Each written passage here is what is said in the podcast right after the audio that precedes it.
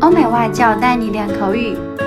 本节目由雅思官方合作机构英语同桌 FM 原创出品。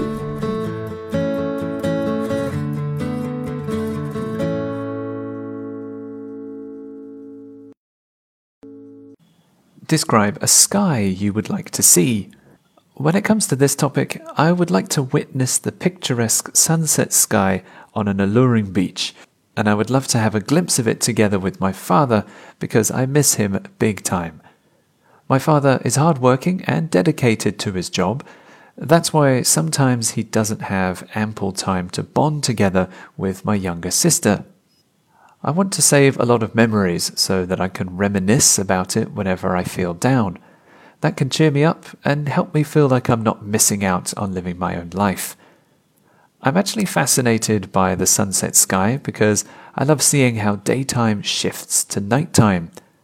Since I was a child, I've been really interested in how the sun sets to give way to the twinkling stars shining brightly at night.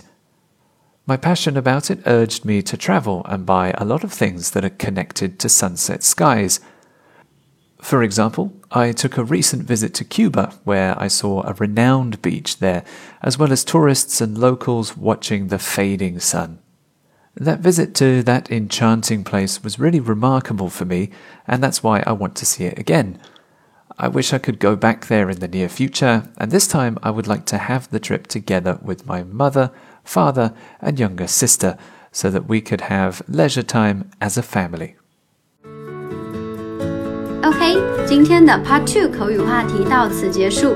想要免费获取一到四月雅思口语完整题库的小伙伴，可以关注我们微信公众号“英语同桌”，回复关键词“口语题库”就可以啦。